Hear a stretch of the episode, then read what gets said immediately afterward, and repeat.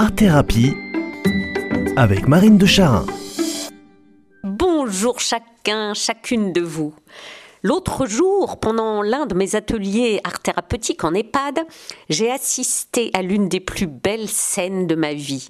Bon, vous me direz, mais elle fait quoi pendant ses ateliers? Elle bosse ou elle est au spectacle? Elle se donne ou elle contemple? Eh bien, figurez-vous que c'est exactement la même chose pour moi. Être art thérapeute, c'est tout simplement mettre mon entière énergie à contempler mes patients. Et oui, le don de soi dans ce travail de thérapeute consiste à écouter, écouter de tous mes sens, écouter de mes deux yeux, écouter de mes deux oreilles, écouter de ma bouche, écouter des mains aussi, quand la main d'un patient se tend vers moi et m'appelle au contact. Et oui, voilà le métier d'art thérapeute, me concentrer à écouter de tous mes sens et donc de tout mon cœur. Et oui, puisqu'il y a les outils, la voix, la chanson, la poésie, la musique, la danse, mais ces très beaux outils, sont l'intention d'être avant tout le réceptacle de ce que vit et ressent chacun des patients présents, c'est joli, ça occupe, c'est déjà tant mieux. Mais ils ne sont pas le but ultime, ces outils. Le but ultime de ces séances, la finalité, c'est que les patients puissent se dire, se lâcher, se faire entendre, s'exprimer par tous les pores de leur peau. Alors donc, me voilà en atelier d'art-thérapie en EHPAD, et cette fois-là, un accompagnant était présent, un homme, le mari d'une de mes patientes, un homme incroyablement beau, grand, lumineux, en belle forme corporelle et psychique, qui venait passer la journée à l'EHPAD près de sa femme. Ah, mais franchement, il serait arrivé sur son cheval, ça m'aurait à peine étonné.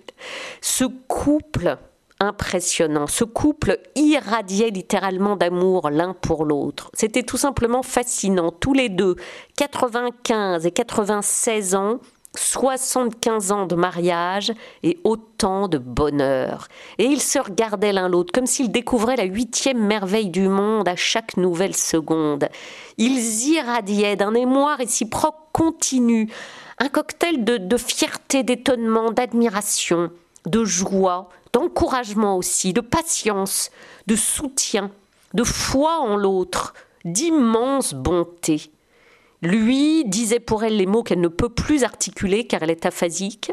Elle faisait les gestes qui suffisent à tout dire.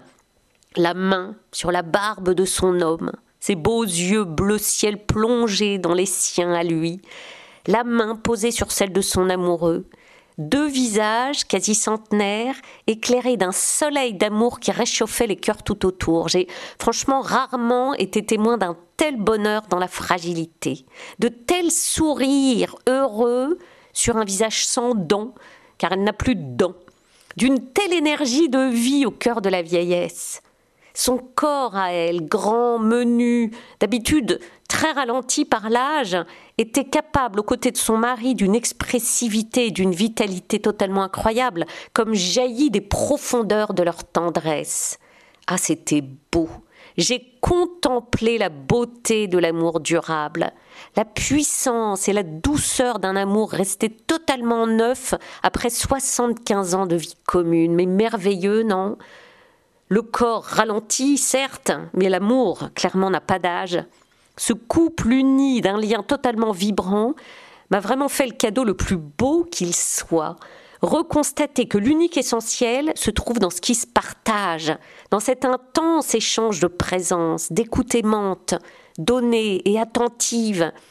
Cet incroyable échange, cet émerveillement d'exister, de joie d'être, la joie d'exister, la joie que l'autre existe, et la joie que ce lien soit là et sans cesse recommence, comme s'il était tout neuf.